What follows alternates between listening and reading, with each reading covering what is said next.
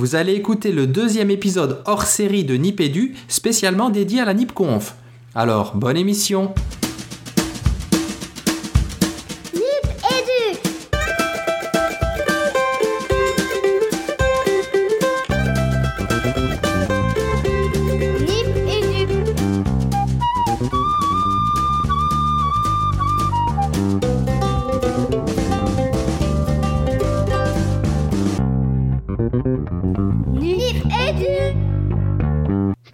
bienvenue pour ce deuxième hors-série, les tisanes de Nipédu spécial Nipconf. Alors, pour ceux qui n'ont pas encore euh, eu la chance d'écouter le, premier hors-série, je vous engage vraiment à aller écouter celui-ci, où on présente un peu plus en détail, je vais dire quelques mots sur la Nipconf. Hein.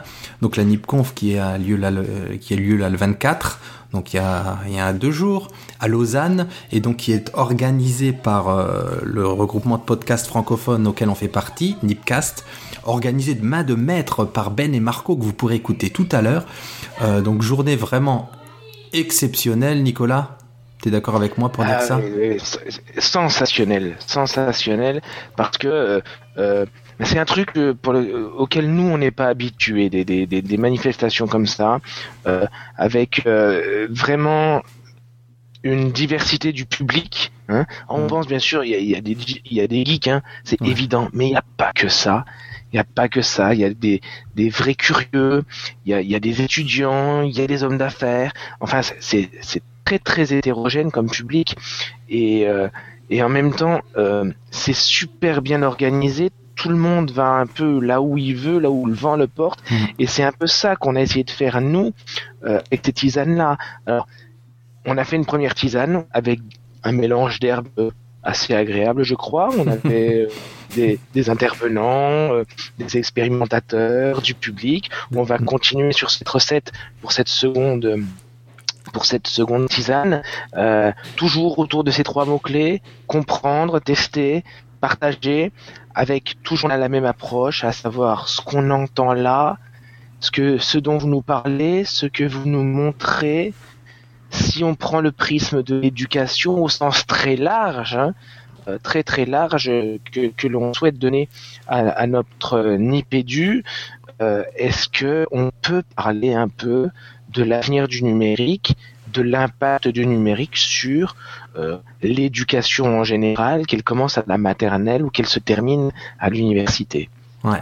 Et, il faut dire que euh, ce qui a été assez curieux, c'est qu'il y a certains stands ou certaines personnes avec qui on avait spontanément envie de parler autour de l'éducation et on trouvait pas vraiment d'entrée. Hein. Je pense par exemple au drone, c'est un, des premiers stands où on a envie, d'aller en se disant voilà, mais là c'est vraiment oui évidemment que ça parle aux enfants et vite. Alors peut-être que c'est nous, hein, peut-être que d'ailleurs vous les auditeurs vous pourrez nous donner des idées là-dessus. On s'est dit mais tiens mais quelles questions autour de l'éducation, quelles entrées on pourrait trouver? Et il y, a certaines personnes comme ça avec qui on n'a pas trouvé d'entrée. Alors évidemment, il y avait tellement de monde, hein, il y avait plus de 300 personnes, qu'on a largement fait notre marché. Mais voilà, comme quoi, il n'y a, pas d'évidence en fait. Hein. Non, alors voilà, c'est exactement ça. C'est que il y a des choses qui semblent évidentes. Euh, l'atelier des drones, l'atelier euh, euh, des, hum, des imprimantes 3D aussi. Hein. Ouais, c'est vrai euh, ce sont les plus attractifs parce que ça bouge, parce que c'est fascinant, parce que il y a des machines qui volent et tout ça. On y va, on discute, mais mine de rien, on, les a abordés, on en a discuté de voir si on faisait un enregistrement. Et c'est vrai que bah, l'impact ou la, possibilité de d'explorer cette question-là, elle est encore euh, très très ténue. Mm. Et euh, elle n'avait pas été interrogée en profondeur. Régis, on a fait une magnifique expérience. On a mis ce fameux casque Oculus. Ouais, on a fait un magnifique tour de montagne russe. Et je vous assure que moi, je l'ai fait jusqu'au bout quand même. Régis s'est un petit peu arrêté au départ quand même. Mais euh, voilà, on est là, on est sur une chaise, on a ce casque. On n'a pas de, c'est pas un simulateur au sens propre, mais à un moment donné, on s'accroche quand même à sa chaise et on ressent léger, quoi. Mm. Euh, on sort de ce truc-là, c'est super, c'est fun. Euh, mais euh, est-ce qu'on peut parler euh, de, de l'impact que ce casque-là peut avoir sur l'éducation? C'est encore un peu tôt. Ouais. Et puis il faut dire que quand on Donc demande on n'a pas, for- ouais, on a, on n'a pas forcé les choses. C'est ce qu'il faut dire à nos auditeurs, c'est-à-dire que quand on n'avait pas d'accroche, Ouais. ben on n'avait pas d'accroche. C'est pour ça qu'on parlera pas d'Oculus euh, dans, euh, dans dans nos tisanes. Voilà. Alors ouais. que euh, d'un autre côté, effectivement, ce casque, il est super prometteur. Ouais, oui, et puis on s'attendait aussi à ce que bah, les personnes intervenantes trouvent des entrées, et puis non. Et on, revient toujours au, même débat qui est vieux, quoi. C'est bah voilà, c'est pas la technique, c'est ce qu'on va en faire derrière, c'est la pédagogie qu'il y a derrière. Ce serait à nous de trouver des idées de, de- d'application et d'utilité. Et quand il y en a pas, bah il y a pas de raison d'en parler, quoi. hein. C'est l'approche qu'on a fait. Voilà, on voit pas à quoi Oculus Rift a priori dans l'éducation on viendrait faire. Peut-être que c'est que nous, hein, qu'on n'a pas d'idée et que ça va venir. Mais voilà. Donc c'est l'approche qu'on a eue et puis comme je le disais tout à l'heure, il y avait tellement d'intervenants que évidemment on a quand même trouvé largement de quoi faire. Et donc pour Oui, ce deuxième euh, il faut dire qu'on a eu que l'embarras du choix et qu'au cours de cette journée, on n'a pas arrêté, Régis. Hein ah ouais, c'est clair, on a couru partout pour interviewer tous ceux qui nous intéressaient et puis on a faut dire hein, on, pour le, le la, cu- la partie cuisine, qu'on est arrivé la veille, qu'on a, on a largement aidé à installer le, la NipConf euh, la veille de l'ouverture et qu'on ouais, on n'a pas arrêté les deux jours. Vous verrez, il y a un troisième hors-série qui, qui va sortir euh, pour la journée suivante euh, à propos du hackathon. Enfin voilà, on a on a fait notre travail de podcasteur et on a fait Ah, notre travail euh, de participant à la NipConf. Ouais, c'est vrai. Et là, on va en revenir et il nous faudra des vacances. Hein. Ouais, c'est vrai. Heureusement qu'on est au milieu des vacances, oui. Et donc, euh, j'en viens donc à nos intervenants, enfin à nos interviewés là dans, dans cette dans ce hors-série, donc euh, passionnant comme le premier, on l'espère. Donc vous allez entendre Christophe Cachin de Fab Lab La Côte autour justement de l'impression 3D. On a Johan Cohen, un autre nipper donc qui est de, qui fait partie de Nipcoin, qui lui aussi intervient plus en tant que papa et auditeur de Nipedu. Ça nous a fait plaisir les les, les pistes qu'il nous apporte, vous verrez. On a Oui. Jean-Philippe Ancos, le papa de Sarah. Donc euh, à propos de domotique, de menus Alors, on va rien dire, on va rien dire, on va les laisser découvrir Sarah. Ouais. C'était aussi un des fils rouges de notre de, de notre rencontre là-bas. euh, euh, le papa de Sarah, la maman de Sarah, Ouais. euh, toujours là, et on a eu de, de- de grands échanges avec eux. On pourrait même parler euh, de celui qu'on n'entendra pas, hein, de notre copain Blockchain. Ouais, blockchain. Ah bah je crois que dans le troisième hors série, on va parler un petit peu de, de Voilà, ces il rencontres. il faut dire aussi à nos auditeurs qu'il y a certains, certains intervenants de la NIPConf, Régis et moi, on n'a rien compris. Ah ouais, de très Hein très haut vol, oui. C'est clair, on peut le dire, hein, sans honte, on peut le dire. Ouais. Voilà. Et donc, euh, allez, un coucou quand même à Blockchain, hein, Ethereum. Ouais, le blockchain. Euh, intervention, vous, vous aurez la chance, et nous surtout, hein, enfin, d'entendre Patrick Béja. Alors, encore un petit mot, je lui ai dit en direct, et ben, Ni- Nicole sait, mais il fait partie des gens, moi, qui m'ont donné envie de faire du podcast. Et je l'ai appelé le pape du podcast. Il a pas très bien admis ce- cette dénomination, vous l'entendrez, mais c'est vraiment un des premiers podcasteurs français, euh, avec Pierre Journel, avec d'autres, euh, donc qui m'ont donné envie de me lancer là-dedans. Et c'est et rencontrer ces gens en vrai, là, c'est une sacrée expérience en fait. C'est on se retrouve derrière le miroir, c'est vachement émouvant d'un côté. Voilà, on pouvait pas faire l'impasse de ne pas aller vers ces gens-là. hein. Et euh, on a parlé un peu, éduc, euh, podcast. euh, C'était euh, des grands moments, des rencontres très symboliques, mais aussi des moments juste de sincérité, des échanges constructifs. Ouais, et puis c'est tout, tout l'esprit podcast en fait là derrière. Voilà. Euh, Mathias Herbert, donc enseignant à l'école d'ingénieurs Télécom Bretagne, donc il va vous, vous expliquer un petit peu le big data. Et comme c'est un enseignant, du coup, il a, il a un, un- un bel œil au- autour de, de- de- des métiers et de l'avenir dans, ces, dans ce domaine. Et Mm. évidemment, comme à, comme à Ludovia, on n'a pas pu s'empêcher de, de, de- de donner aussi la parole aux, aux volontaires, aux petites mains, comme je leur disais. Donc vous entendrez un petit peu les, les, les volontaires là qui ont Ouais. aidé et sans qui ben il n'y aurait pas eu de NIPConf quoi. Ouais, c'est tous ces gens qu'on a rencontrés la veille au soir et qui sont venus euh, plier les programmes, euh, Ouais, euh, mettre en place les badges, les organiser par ordre alphabétique. Ça a pris des plombes pendant qu'on déplaçait des tables, Ouais. pendant qu'on pliait les cartons pour installer les totes. Il y avait tous ces gens-là derrière. On ne pouvait pas non plus ne pas aller leur demander tout petit peu ce qu'ils avaient fait, comment ils avaient vécu cette fabuleuse journée. Ouais. Un grand Ah. merci à eux en tout cas. Ouais, c'est clair, c'est avec, clair. euh, avec un clin d'œil pour euh, pour euh, Moto- Motorcycle Boy Ouais, Laurent Auger, le, le- Auguet, que pardon. vous entendrez que vous L'homme à la moto. l'homme à la moto. Et puis bah, toutes ses collègues là qui étaient à côté de lui et qui, oh. qui ont été à l'accueil en permanence, ouais. disponible pour tout le monde. Et super sympa, des connaissances là qu'on a fait, c'est vraiment riche. Et donc, pour terminer ce deuxième hors-série, on ne pouvait pas passer à côté des deux big boss qui ont organisé tout ça, hein, à savoir Marco et Benoît, euh, que vous entendrez, euh, qu'on a pu interviewer à la toute fin de la journée et qui vous raconteront un petit peu comment ils ont préparé ça, comment ils ont vécu la journée et puis comment ils voient l'avenir.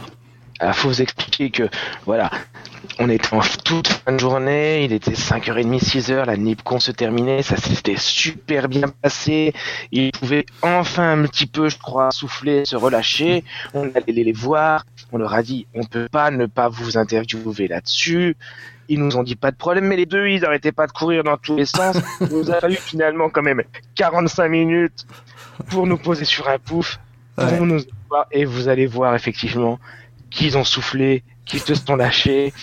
Et ça nous a fait un joli moment de convivialité. Merci à vous, les deux chefs. Ah, Merci. sans eux, on serait pas là. Ouais, Donc, euh, ben, on vous souhaite bonne émission et on vous dit rendez-vous euh, dans le troisième hors-série, donc qui sera consacré à la journée du, du lendemain euh, sur le hackathon. Et on vous dira ce que c'est si vous savez pas ce que c'est qu'un hackathon. Ben, bonne émission à tous. Alors toujours en direct de la NIPConf, on est au stand de Fab Lab La Côte avec Christophe Cachin. Est-ce que vous pouvez nous présenter euh, ben, ce qui est sur le stand là, sur votre stand et pourquoi vous êtes ici à la NIPConf? Alors sur le stand euh, du Fab Lab La Côte, on a installé des imprimantes 3D pour faire découvrir euh, le procédé et puis que les gens puissent voir en fonction de ce, domaine-là. On est une association euh, qui a pour but de monter un Fab Lab sur la côte, entre Copé et Morges. Et puis, euh, ce qu'on aimerait, c'est un lieu, euh, de, bah, comme le nom l'indique, un laboratoire de fabrication où les personnes peuvent venir fabriquer n'importe quel objet, ce qui leur passe par la tête, avec les machines qui sont à disposition. D'accord. Alors nous, nos, auditeurs sont pas très au fait de tout ça, mais nous on est en train de voir, là, on, direct devant nous, donc une imprimante 3D pour présenter au très grand public, bah, ça imprime un, véritable objet en 3D, c'est ça? Exactement, euh, c'est un, objet qui est modélisé sur l'ordinateur et puis qu'on vient imprimer couche par couche, comme un, système de pistolet à colle. On vient fondre du plastique avec euh, une tête chauffante et puis euh, les, axes bougent petit à petit en hauteur et puis on a l'objet qui se crée.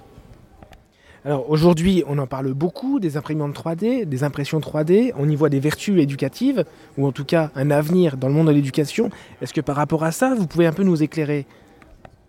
Alors dans l'éducation, bien sûr. Euh, déjà, rien que le fait d'apprendre à créer un objet soi-même, euh, c'est l'idée de ces imprimantes où on, a une idée en tête et puis on peut la modéliser. Alors, le Fab Lab est là aussi pour aider, euh, pour trouver les personnes pour utiliser les programmes de modélisation et puis de concrétiser son idée et puis d'apprendre de ses erreurs aussi. Bah, voilà, l'idée que j'avais, elle n'était pas, forcément bonne. Il y a peut-être des défauts et des choses comme ça et, et on les corrige petit à petit. Et puis, l'avantage de l'impression 3D, c'est que ça coûte pas très cher à, à la production.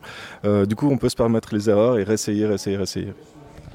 on est donc dans l'idée bah, du produire du contenu, d'être dans l'idée d'un projet. Effectivement, ça a des vertus pédagogiques. Jusqu'à présent, il y a des expériences là-dessus. Et à quel niveau scolaire à peu près? Alors je ne sais pas exactement dans les écoles euh, où ils en sont avec l'impression 3D euh, exactement. Je ne sais pas quelle, quelle voie ils, expliquent aux enfants. Euh, nous, on aimerait faire des, projets, des ateliers pour les enfants pour leur faire découvrir la fabrication. Alors l'impression 3D, c'est un des outils pour, euh, pour concrétiser quelque chose, mais c'est quelque chose qu'on aimerait faire, développer des ateliers pour les enfants, pour qu'ils puissent fabriquer des choses. Récemment, voilà, c'était la semaine passée, on a fait un atelier avec le passeport vacances à Gland. On leur a fait fabriquer des fusées à eau. Alors on n'a pas du tout utilisé d'impression 3D, mais rien que le fait de fabriquer, puis de passer un moment à construire, peindre, assembler, euh, ils se sont éclatés. C'est l'idée du retour à la main après avoir euh, valorisé uniquement les filières, on va dire, euh, euh, sur du, cerveau, on revient à manipuler pour les enfants, c'est vraiment important. Alors qu'on on est à l'ère du numérique, mais justement, ce, concret revient avec ces machines. Exactement. Euh, ce que je disais récemment, c'est que les enfants, alors là, la semaine passée, ils avaient à peu près 10 ans.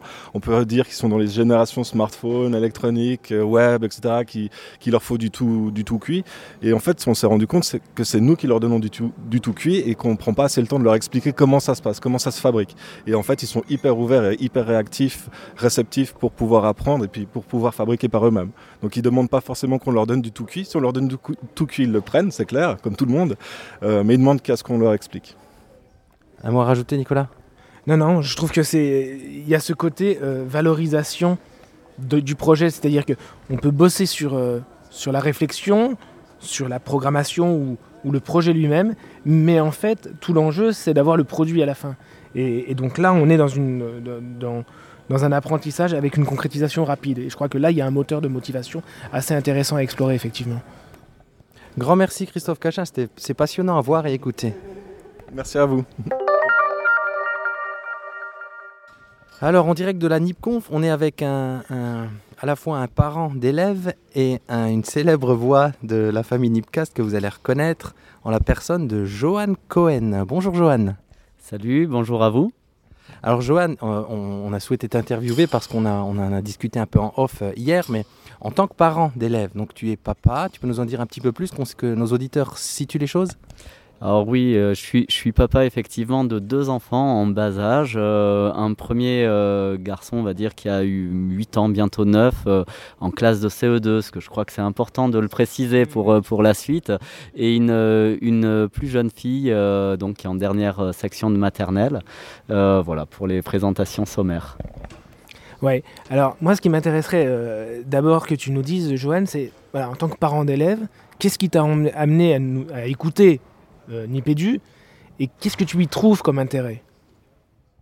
Alors c'est vrai qu'au-delà même du, euh, de, la production que vous euh, avez euh, fait et que vous menez vraiment de, main de maître, très longtemps, justement en tant que parent, bah, j'étais dans cette recherche, cette quête quasiment quotidienne d'arriver à trouver bah, des, supports qui pouvaient m'aider dans, ma vie de parent et de parent d'enfants scolarisés.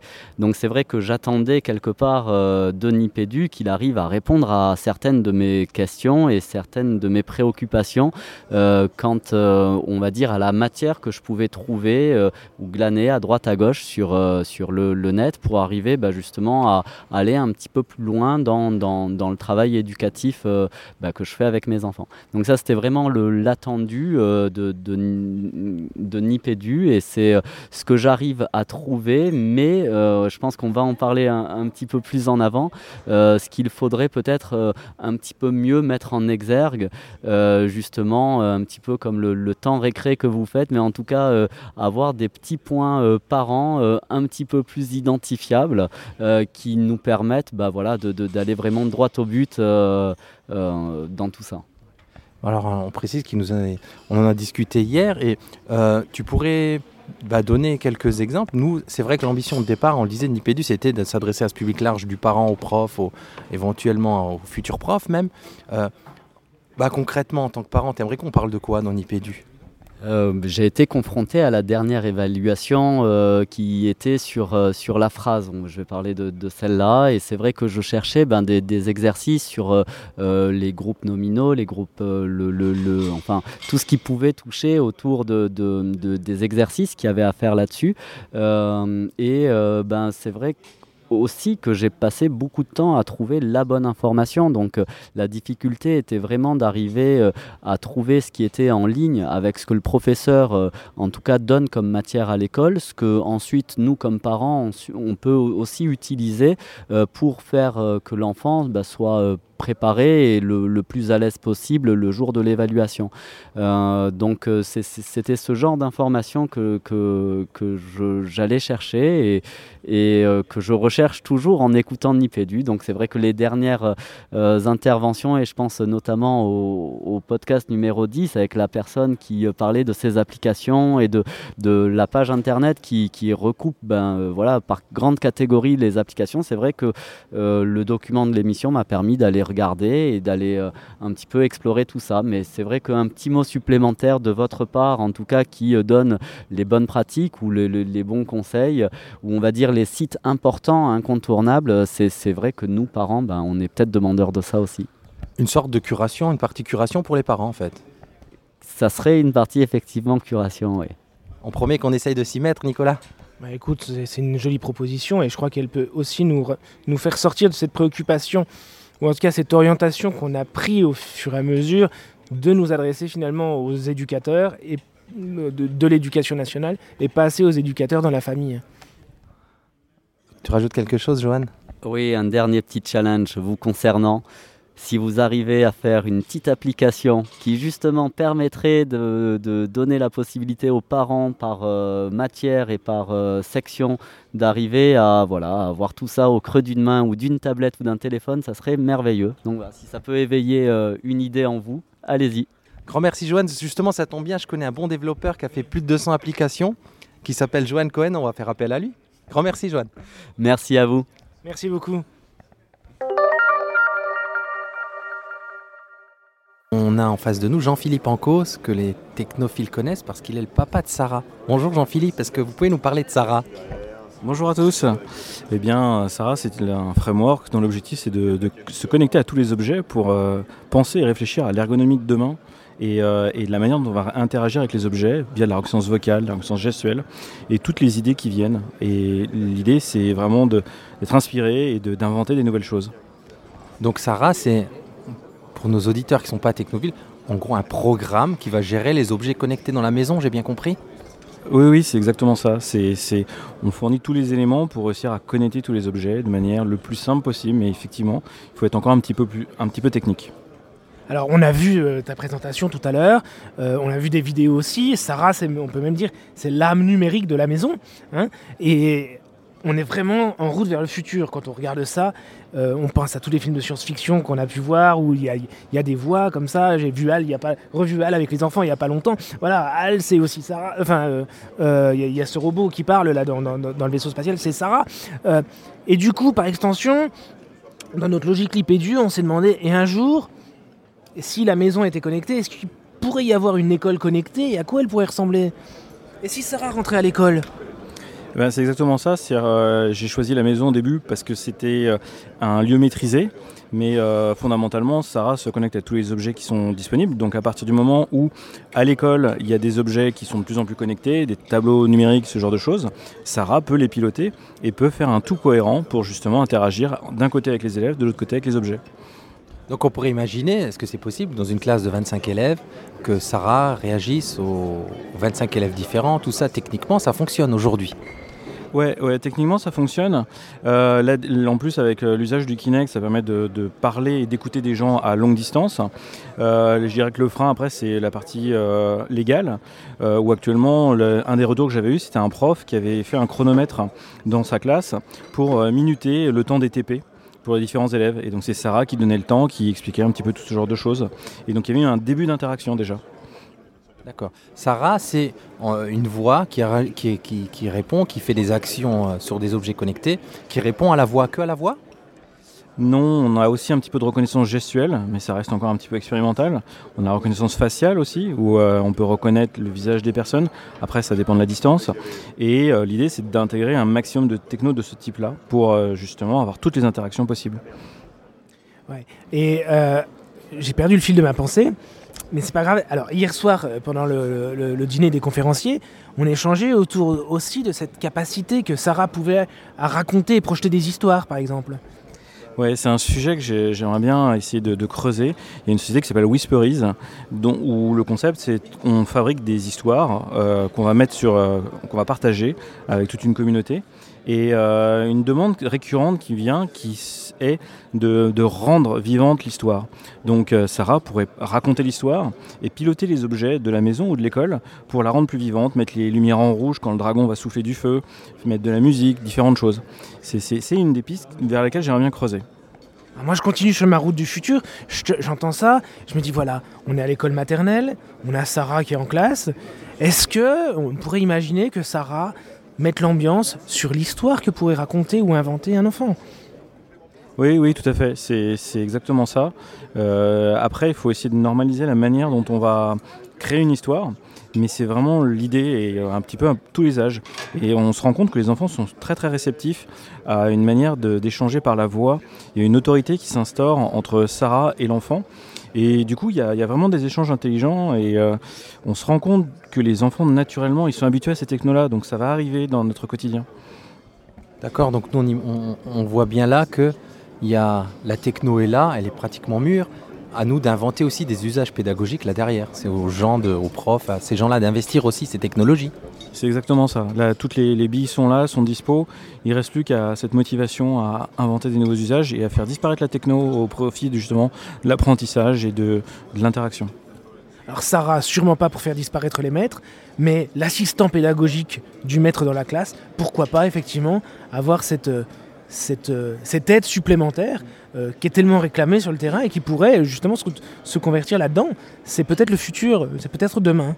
Soyons fous. Euh, oui, exactement. Il faut, se dire que c'est quand même un outil, il n'y a pas d'intelligence derrière. Donc c'est une aide vraiment au prof pour euh, enrichir son, cours. Et on va dépasser le stade du bouquin pour justement passer à d'autres formes d'interaction, rendre les choses plus ludiques. Et du coup, peut-être qu'il euh, y a une attention qui va être plus forte. Une personne de la communauté m'expliquait que quand Sarah dicte des chansons à son enfant de 3 ans, ça marche mieux que quand c'est lui. C'est un petit peu frustrant, mais il y a une, manière d'amener les choses qui fait que euh, c'est un outil euh, qui ne remplacera pas le prof, mais qui va compléter, qui va peut-être aider, qui va faire plein de choses. Grand merci Jean-Philippe Ancos, un vrai plaisir de te rencontrer et bah, de suivre ce projet Sarah là.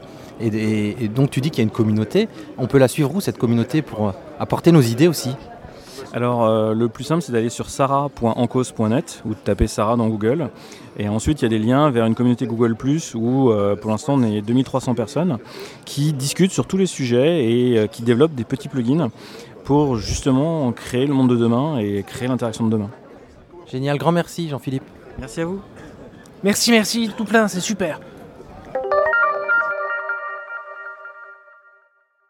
Et on a en face de nous le pape du podcast francophone, quoi. Patrick Béja, j'arrive pas à le croire. Bonjour Patrick. Bonjour, comment ça va? Tout se passe bien pour vous? Je ne sais pas si je suis tout à fait euh, euh, satisfait du titre de pape de podcast francophone. Euh, ce qui est sûr, c'est que j'adore le podcast et j'en fais depuis longtemps. Ça, c'est vrai. Alors nous, on, disait en off, notre communauté de poditeurs, il y a beaucoup d'enseignants du monde de l'éducation et est très vaste et pas du tout spécialisé dans la tech. Tu peux présenter en deux minutes ce que toi tu fais dans le monde du podcast, depuis quand et à qui tu t'adresses? Alors je fais du podcast depuis euh, bien 8 ans, donc depuis vraiment les débuts de ce média. Euh, et l'émission principale que je fais aujourd'hui, c'est une émission qui a pour vocation de euh, résumer, c'est une émission qui s'appelle Le Rendez-vous Tech et qui toutes les deux semaines résume l'essentiel de l'actualité tech pour avec comme credo de faire les choses de manière simplifié, mais pas trop simplifié. Je vulgarise, mais je, ne bêtifie pas. Euh, l'idée étant que il y a deux choses. D'une part, il y a énormément de gens qui s'intéressent beaucoup à l'actualité tech, qui sont des passionnés de tech, d'internet, de gadgets, euh, et qui n'ont pas forcément le temps de suivre toute cette actualité. Typiquement moi. par exemple, mais il y, en a énormément, parce que c'est vrai qu'il y a beaucoup de choses qui se passent, euh, qui, on ne peut pas suivre tous les blogs, toutes les annonces, toutes les news, euh, et ils ont besoin de quelqu'un qui va faire ce travail de veille pour eux, et puis leur résumer euh, la chose. Et il y a aussi le fait que pour moi, l'actualité du monde de la technologie et d'Internet sont essentielles euh, pour comprendre le monde et la société dans laquelle on vit. Et ça touche à absolument tous les domaines. Euh, on parle évidemment de tech elle-même directement, mais ça touche à l'économie, à la communication, à la... Euh, ils, font des, gestes euh, à côté de moi. À l'éducation. non, mais ça touche à tout, je veux dire. On, a des exemples comme... Enfin, si on vous dit, si on vous avait dit il y a 7 ou 8 ans, les téléphones mobiles vont révolutionner les transports dans les villes, ou l'hôtellerie dans les villes, je pense à Uber et à Airbnb bien sûr, euh, on aurait peut-être été un petit peu sceptique, mais c'est vrai que ça touche absolument à tout. Donc, ce que je veux dire, c'est que il est extrêmement important de connaître et de comprendre euh, ce monde, et de cette manière, euh, justement sur des questions d'éducation, je pense que une partie de ce que je fais, c'est un petit peu de l'éducation, mais de l'éducation par la, sans que les gens s'en rendent compte en fait. J'essaye de créer une émission qui est simple à comprendre, qui va dans les détails mais compréhensible et surtout agréable à écouter, que les gens passent un bon moment et de cette manière ils apprennent. Alors ouais, Donc ton podcast, effectivement, je vois, tu l'as très bien défini, c'est normal, ça fait 8 ans que tu en fais, euh, sur l'actualisation de l'information du numérique aujourd'hui. Donc ça, c'est un public destiné à des gens qui sont déjà bien ancrés dans les outils numériques. Euh, Il y a aussi sans doute un côté euh, éducateur, formateur au numérique, c'est-à-dire les rendez-vous tech, ça explique peut-être aussi comment je prends en main un logiciel, comment ma, grand-mère peut s'approprier l'univers numérique. Oui, non?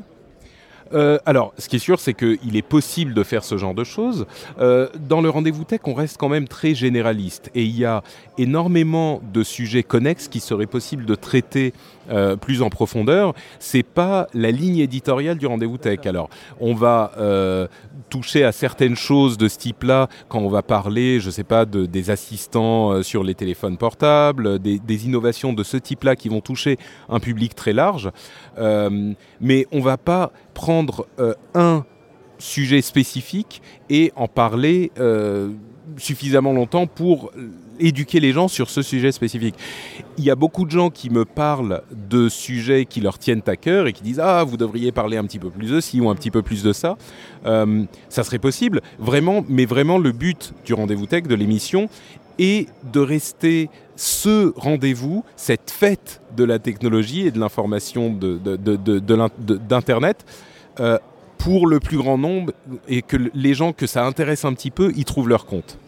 Donc nous, on peut que conseiller à nos collègues enseignants qui découvrent le numérique. Alors évidemment, parfois c'est un peu pointu, mais ce côté vulgarisateur, je le retrouve vraiment dans le rendez-vous tech.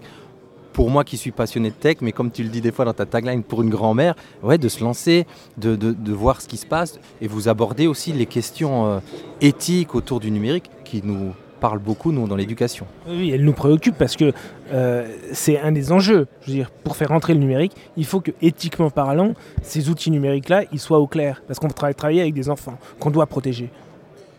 Bien sûr, il y a des, des sujets comme par exemple la question euh, des, des données personnelles euh, et de la protection de ces données qui, qui, encore une fois, ont à voir avec l'éducation, avec la santé, euh, avec simplement euh, la politique, parce que euh, il y a des gens qui sont en train de réfléchir à la manière dont on peut légiférer sur tous ces sujets.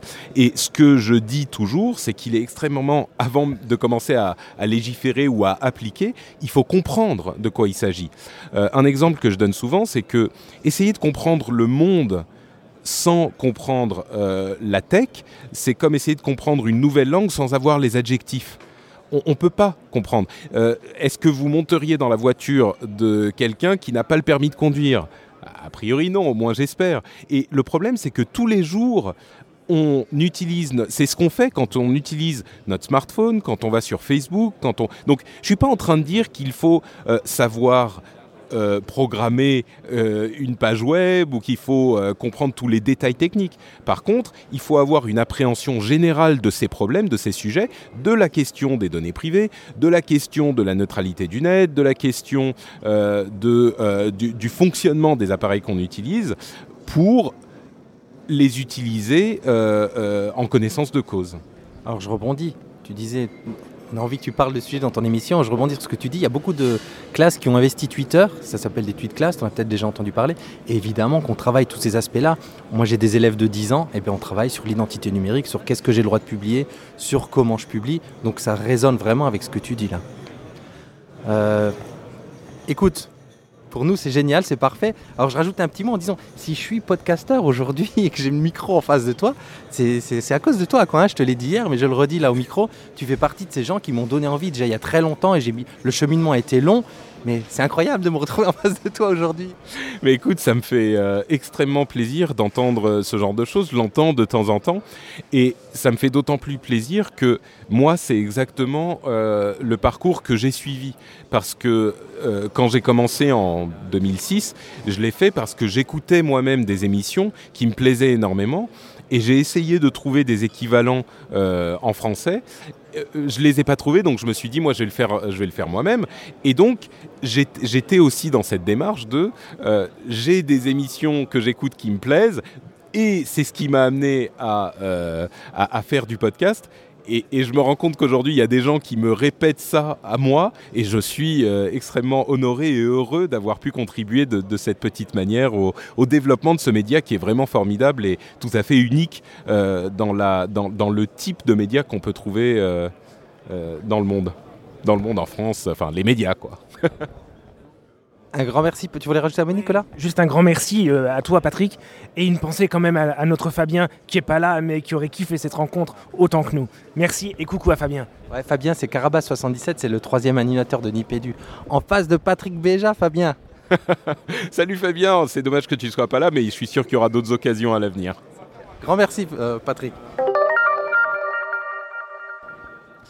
Alors, toujours en direct de la NIPConf à Lausanne, on est en présence de Mathias Herberts, euh, qui, est entre autres, mais qui va se présenter professeur, qui va parler de big data et de plein d'autres choses. Bonjour Mathias Herbert, est-ce que vous pouvez vous présenter à nos auditeurs qui ne sont pas forcément, euh, euh, comment dire, fins connaisseurs en technologie? Bonjour, alors oui, je suis Mathias Herbert, je suis à la fois enseignant à Télécom Bretagne, hein, qui est une école d'ingénieurs à l'ouest de la France, tout au bout, au plus près de la Silicon Valley, on aime à le dire. Euh, et je suis euh, cofondateur et directeur technique d'une startup qui s'appelle Citizen Data, qui fait une plateforme de collecte, d'historisation et de manipulation de données issues de capteurs, notamment des capteurs qui sont insérés dans des textiles intelligents. Voilà. D'accord. Alors ça c'est super intéressant. Le big data aujourd'hui, c'est un enjeu fort du numérique. Et si on réfléchissait au big data euh, dans l'éducation, vous y mettez quoi derrière?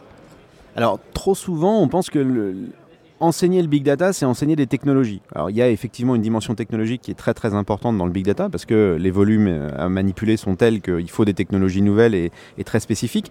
Mais pour moi, la chose la fondamentale quand on parle de big data, c'est de faire prendre en compte aux gens aux gens qui sont dans les entreprises, mais même au, grand public, de la valeur de la donnée dans le processus de décision. C'est-à-dire à la fois pour eux en individuel, mais au sens de l'entreprise, euh, faire en sorte que la donnée revienne au centre euh, du mécanisme de décision et qu'on se débarrasse un peu euh, de, bah voilà, des, des, baronnies dans les entreprises qui font que la personne la mieux payée ou la personne la plus influente dans l'organigramme est celle qui prend la décision finale, même si ce n'est pas forcément la bonne décision pour l'organisation.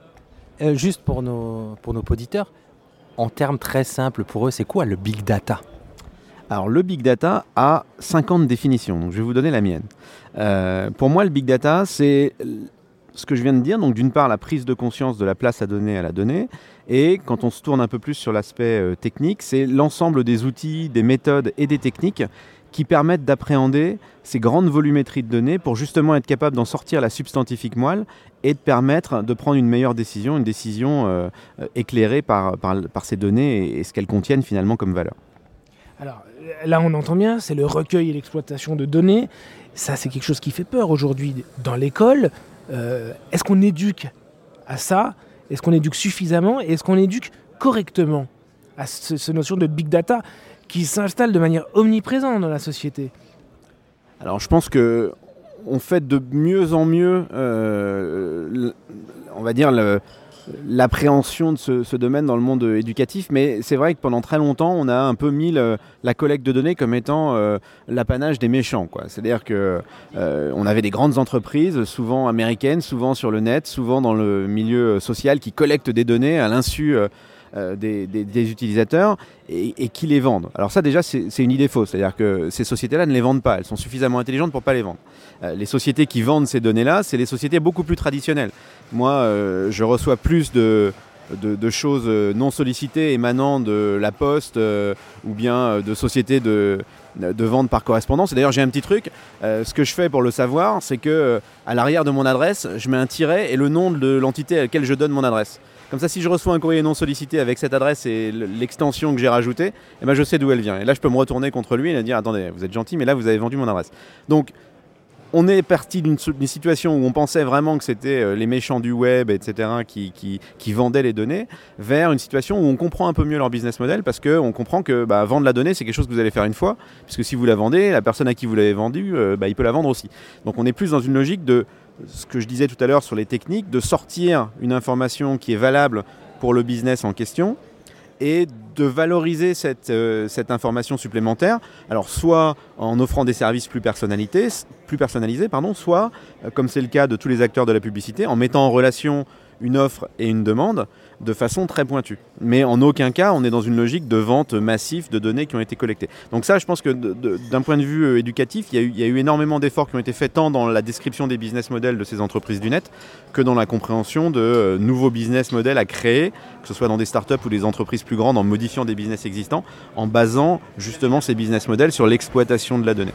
Et, si on s'inscrit dans votre perspective de prof avec ces métiers qui, qui sont à créer en fait autour de la big data, euh, comment ça peut s'inscrire dans le cursus scolaire des élèves? Vers quoi il faut aller pour euh, développer ces métiers? Euh, C'est ça. C'est-à-dire, en fait, là, on est sur de, l'avenir. Ce sont les métiers de l'avenir. vous avez des étudiants qui se préparent à ça. Il va en falloir de plus en plus. L'enjeu, il est de, pouvoir préparer les élèves, les étudiants à ces métiers-là. Pour vous, aujourd'hui, alors qu'on parle de numérique, de plan numérique, etc., à l'école, le code à l'école, etc., elle est, où la bonne réponse? Pour vous, ce serait quoi le truc à faire? Alors, Je pense que le, code à l'école, c'est fondamental. Euh, c'est fondamental, pourquoi? Parce que effectivement la société est en train de se numériser de plus en plus. Euh, la manipulation de données va devenir une composante fondamentale de, de toute opération d'entreprise. Donc il est important d'avoir des gens qui sont capables de mettre les mains dans le cambouis et qui sont capables justement de manipuler ces données pour essayer de les comprendre, de les comprendre et puis d'en tirer de la valeur. Donc je pense que commencer très tôt euh, à apprendre aux gens euh, ce qu'est la programmation, c'est-à-dire la capacité d'un humain à transcrire une idée qu'il a dans des instructions qu'un ordinateur va pouvoir exécuter pour euh, lui donner un résultat que lui-même seul n'est pas capable de faire parce qu'il n'a pas la puissance de calcul qu'a l'ordinateur, ça me semble fondamental. Maintenant sur les façons de le faire, je pense que le faire de façon purement abstraite ou, ou ludique sans finalité, ce ne sont pas les bonnes façons de le faire. Moi, je, je suis un, grand défenseur aujourd'hui de l'apprentissage du code avec des outils où on peut interagir avec le monde réel. Et, je pense que euh, l'avènement euh, de, petits ordinateurs comme les Arduino ou les Raspberry Pi, avec leur capacité qu'ils ont de se connecter à la fois à des capteurs ou à des, ou à des choses qui peuvent allumer une lumière, euh, faire bouger un piston, des choses comme ça, ça permet à, des étudiants, enfin à des élèves même, à des enfants, assez tôt, de comprendre que ce qu'ils ont imaginé, ce qu'ils ont mis dans leur code en quelques lignes, a un effet. Et, cet effet qu'il a est, purement physique et une interaction qu'ils sont capables de percevoir, puisque ça va peut-être euh, leur tirer sur le doigt, leur cracher de l'air à la figure, enfin, ce genre de choses petit à petit, ils vont, avoir une maturité de, leur compréhension de, cette interaction entre euh, leur cerveau, euh, leurs mains, euh, l'ordinateur et, les faits qui va les pousser à faire des choses de plus en plus abstraites. Mais il ne faut surtout pas aller dans l'abstrait d'emblée et il ne faut pas aller non plus dans l'inutile. C'est-à-dire faire un énième mastermind ou une horloge. Je suis désolé, on est en Suisse, c'est un peu malvenu que je dise ça, mais, mais, mais ce n'est pas la bonne façon de pousser les gens à aimer le code. On en revient à ce qu'on disait tout à l'heure avec d'autres intervenants, on revient au concret pour aller après vers l'abstrait. Il faut qu'il y ait une part, bah, surtout pour nous, hein, on est dans, moi je suis avec des élèves de 10 ans, la main est importante. C'est pas que la cervelle, il faut qu'il y ait du concret, du réel. Ah oui, je pense que c'est fondamental. Enfin, apprendre à souder, ça semble, ça semble quelque chose qui sert à rien, mais au contraire, c'est très très formateur parce que on apprend que voilà, on peut interagir avec des objets et en les mettant ensemble au travers euh, d'un mécanisme d'assemblage qui est la soudure, on peut en faire des choses et ces choses, on peut les relier à un ordinateur. Enfin voilà, c'est créer quelque chose au fil de l'eau euh, qui, à mon avis, est bénéfique pour l'enseignement. Et on revalorise toutes ces filières technologiques qui, qui, étaient un peu moins en vue les dernières années. Donc ce côté euh, faire, le faire.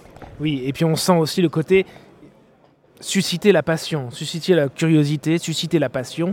Et finalement, euh, l'école qui devrait, euh, à un moment donné, hein, on ne sait pas quand, mais euh, à un moment donné, ben, prendre le relais sur ce qu'ont été la plupart des gens qu'on voit dans cette NIPConf, c'est-à-dire des gens qui se sont formés sur leur vieille Amstrad ou Atari il y a 20 ans à la programmation tout seul ou il y a 30 ans en autodidacte. Hein, parce que c'est cela qu'on rencontre ici et on se dit finalement, et si l'école elle faisait ça, il y en aurait peut-être plus et il y aurait plus d'imagination et de, de, compétences au service de tout ça, Je pense qu'il faut, euh, faut effectivement que l'école prenne le relais, mais il faut que l'école apprenne à être agile.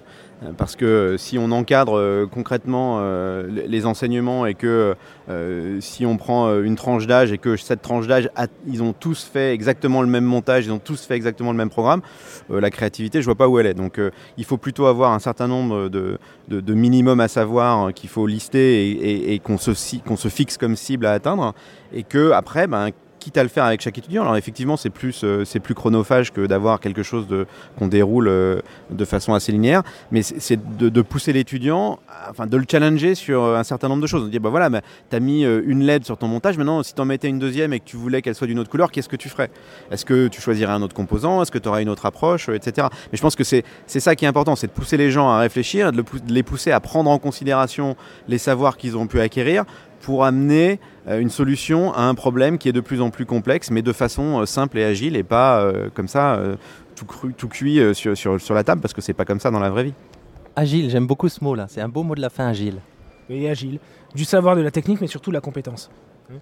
Grand merci Mathias Herbert, c'était un plaisir de vous avoir dans Nipédu. Eh ben, merci à vous.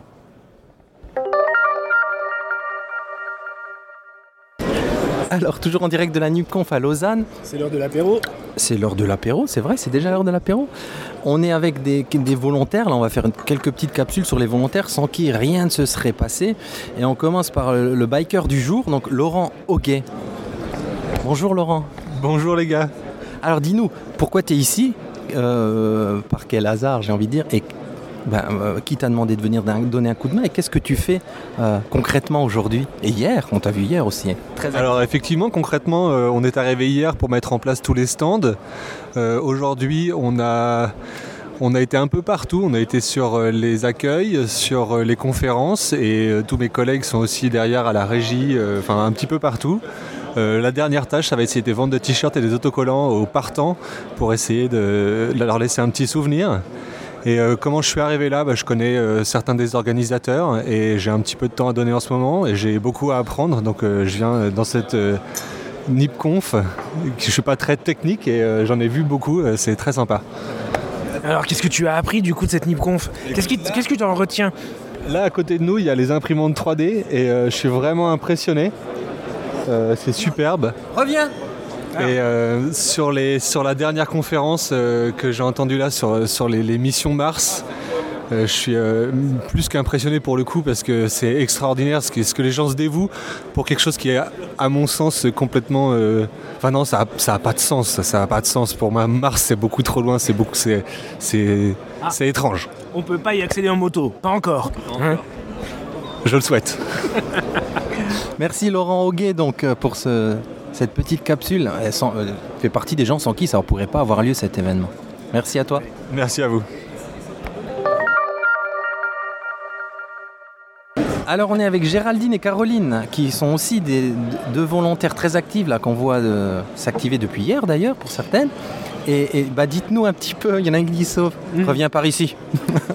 Euh, pourquoi vous êtes là? Que- Quel hasard a fait que vous soyez présent à la NIPConf comme euh, petite main, c'est péjoratif, comme volontaire, voilà. mais pour donner un coup de main comme ça, tout organiser. Euh, tout naturellement, parce que j'adore euh, assister aux événements de la région, privés ou publics.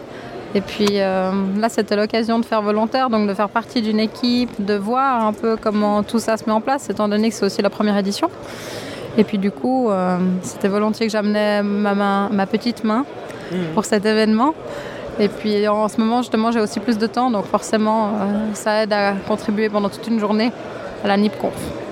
Et, et tu connaissais euh, Nipcast? Pas vraiment, non. J'ai découvert. C'est Eugène Chaune qui m'a dit Ah, je sais qu'à la NIPConf, il cherche encore du monde. Et puis, du coup, euh, j'ai contacté facilement Benoît qui, qui m'a rencontré. Puis qui m'a dit Ah, c'est super, ben, je te prends volontiers dans le team pour, pour aider les volontaires. Et concrètement, alors, tu as fait quoi? Parce que c'est, je disais que sans, sans- sans des personnes comme vous, ça peut pas avoir lieu. Et Voilà, il, il est, il, est, il est 6h, 6h30. Elles sont là depuis, depuis ce matin, 7h30. Euh, on les- elles n'ont pas arrêté. Et, et du coup, euh, toute cette journée-là, hein, vous avez fait quoi? On va laisser la parole à Caroline. Caroline. Caroline ne s'exprimera pas. Elle se cache derrière leur Je, desk je- là. je suis le porte-parole de Caroline et ayant travaillé toute la journée avec elle, je peux vous dire qu'on était d'arrache-pied à l'accueil, au vestiaire. Et puis du coup, on prenait les manteaux et les valises de toutes les personnes qui sont venues nous visiter pour leur plus grand confort pour cette journée. Eh ben, c'est super, grand merci. Les gens étaient agréables, hein, euh, Oh, mis, à part, mis à part un, oui, ça a été dans l'ensemble. qu'on ne citera pas donc. Grand merci à vous. Merci. Alors on vit les derniers moments de la NIPConf à Lausanne et on est avec les deux big boss qui ont organisé tout ça, donc Ben et Marco, et on va leur poser trois petites questions. Alors ils vont répondre ensemble, chacun leur tour comme ils veulent.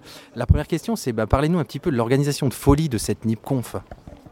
Ouais, à l'écoute, euh, ça a été, c'était beaucoup de plaisir en fait. Euh, dernier jour, un petit peu de pression, des petits coups de chaud, mais globalement, euh, beaucoup de joie euh, de voir bah, toutes les personnes qu'on apprécie ici. Donc, pas, euh, ouais, c'est long à organiser, c'est vrai. Quand on dit euh, c'est chaud et c'est long, oui, c'est vrai, et ça vaut la peine.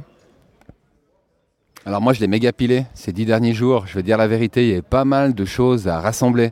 Euh, je dirais d'une part le financement, d'autre part tout l'administratif qui est lié au financement.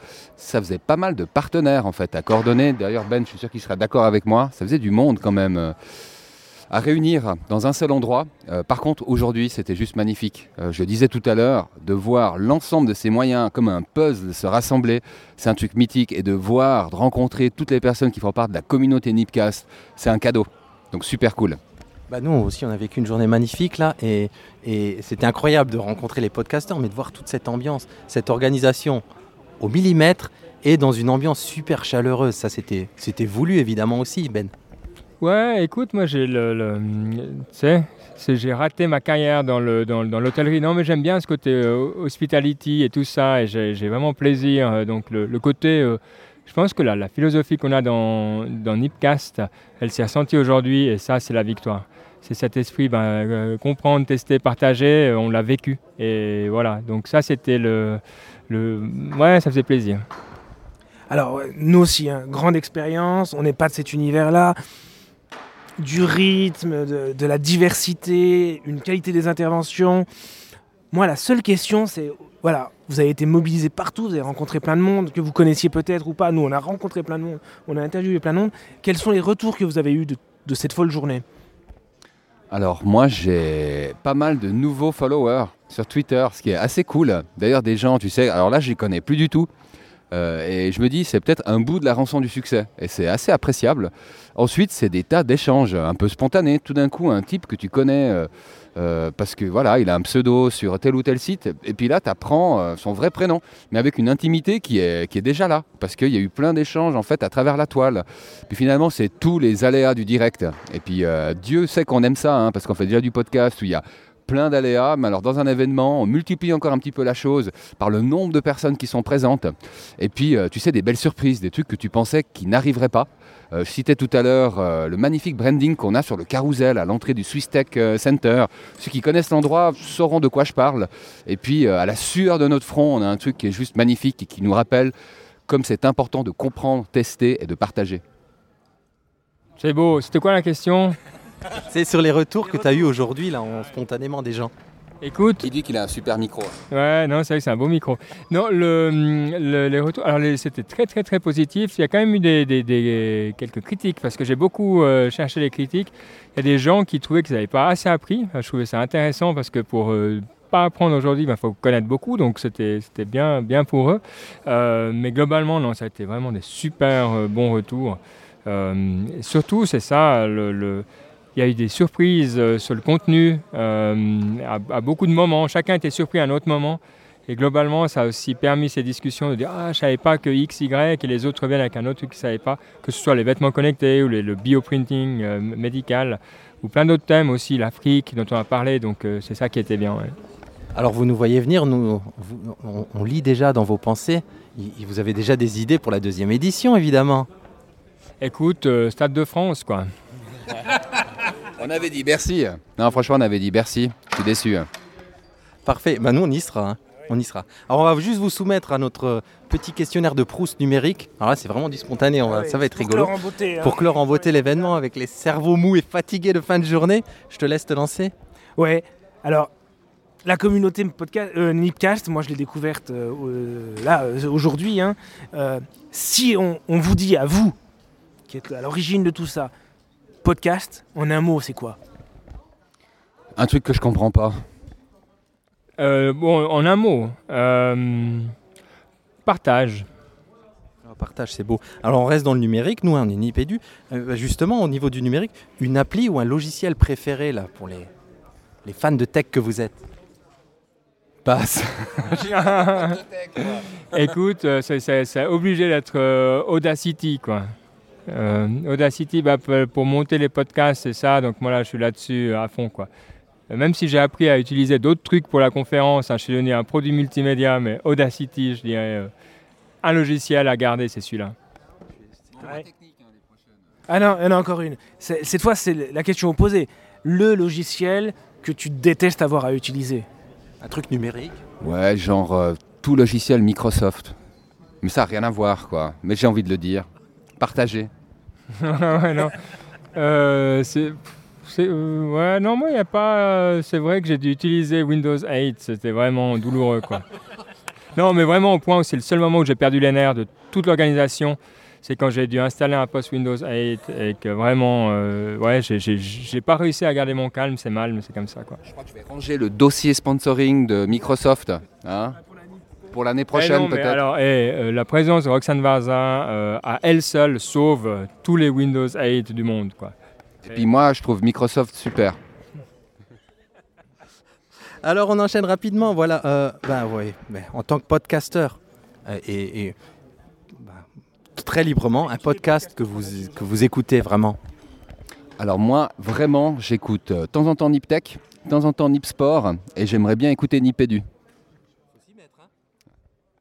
Euh, un que bon, je l'écoute, ouais, la famille pas mal, euh, mais le- celui qui a, qui a tout commencé, c'est This Week in Startups. Je l'écoute moins, mais c'est euh, grâce à ce podcast-là que peut-être qu'on est tous là aujourd'hui, donc big up. Quoi.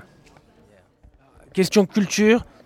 L'actu, l'événement culturel du moment. Un livre, un film, une expo, un spectacle. Oh, attends, attends, c'est pas un Nipconf, c'est quoi alors? Non, non, facile, un Nipconf. Euh, on en est où? Alors une personnalité, voilà, un auteur, un penseur, un, un écrivain autour du numérique qui vous inspire. Alors il y a des choses à dire là. Euh, le numérique, je passe à Benoît, et puis je réfléchis en vitesse. Euh, alors autour du numérique, j'ai, moi je suis tellement de, de- je suis tellement dans les trucs, je, je fais pas de philo. Écoute, je vais dire un truc qui c'est naze, hein, mais c'est Spinoza que j'ai en tête. moi, c'est des Nietzsche. Ah, ben voilà, parce que bah, c'est la réflexion sur euh, l'unité des choses euh, qui est bah, un, petit peu- un début de la conférence aussi. C'est comment on construit des pompes et on arrête de, de- de dire ah ouais, il y a un million de trucs. Non, en fait, il y a un truc qui a beaucoup de facettes. Voilà, c'est un petit peu la, la réflexion de ma vie en ce moment, quoi. Et toi Marco? Alors moi, clairement, c'est Nietzsche, euh, donc euh, philosophe allemand, il y a quelque temps, et il a fait une référence au chaos, au chaos qu'on a à l'intérieur de nous, qu'il s'agit de rassembler pour aller de l'avant, qui me parle à fond et que je conseille à n'importe qui. On est monté d'un cran là d'un coup. Hein Tout à fait, ouais. Alors maintenant, la NIPCON s'achève, ça range autour de nous.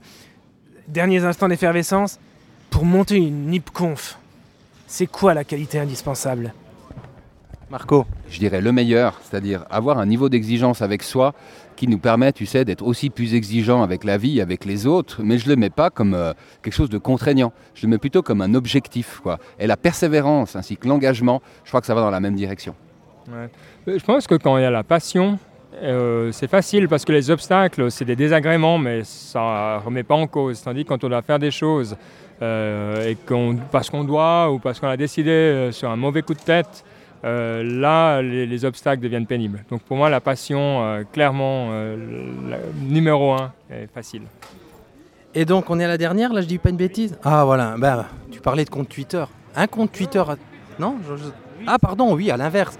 Un défaut rédhibitoire qui, pour monter un événement pareil, qu'est-ce qui, qu'est-ce qui empêcherait Qu'est-ce qu'il faut Le défaut qu'il faut pas avoir. Alors, imprimer les badges par ordre alphabétique, ça rend vraiment beaucoup de service.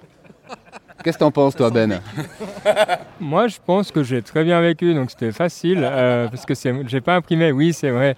Euh, un défaut, euh, je pense que le- si on n'a pas de... Il faut une certaine flexibilité, donc le manque de flexibilité, euh, ça tue, parce qu'il y a tellement d'imprévus que si on a besoin d'ordre, et comme disait Marco en faisant référence au chaos, si on n'a pas une tolérance au chaos, on meurt, quoi, là, c'est clair.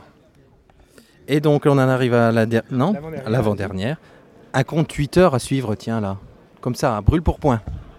Euh, ah, écoute, on est obligé, Outside, SYDE, qui a été notre euh, social media manager euh, aujourd'hui, donc euh, vraiment, euh, voilà, quoi, facile. Euh, je crois qu'il s'appelle Monsieur Proverbe, celui que j'aime bien. Un truc du genre, quoi. Et puis il a toujours des super quotes. D'ailleurs, euh, je les utilise souvent pour Nip Sales. On va aller voir ça. Allez, la dernière question. La jolie anecdote qui restera de cette NipConf. Alors moi, c'est le jour où euh, on m'a dit non pour ce carrousel, qu'on m'a rappelé, donc la même entreprise, pour me proposer un job, rien à voir, et qu'ensuite la même entreprise me rappelle pour me dire non, non, finalement, euh, on va quand même faire quelque chose avec ce fameux carrousel qui a permis d'annoncer et le branding, et on va dire euh, ce qu'est la NipConf à l'entrée du Swiss Tech Center. Incroyable, bizarre comme journée. Ouais, euh, c'est de partir hier soir à 9h d'ici avec rien sur la scène et d'arriver ce matin euh, ben, à 7h avec une scène montée. Euh, et et le petit coup de stress en partant en disant bon, bah, in- Inch'Allah, quoi, peut-être qu'on aura une scène, peut-être pas. Et au final, tout a très très bien été. Et voilà, donc euh, c'était la magie des fois, les choses qui apparaissent quand on s'entoure de, de bonnes personnes. Quoi. Bah merci, on est fiers de vous avoir eu dans Nipédu. C'est et, et bah on- Fier et honoré d'être venu à cette NipConf, hein, vraiment. Merci bravo, beaucoup. bravo.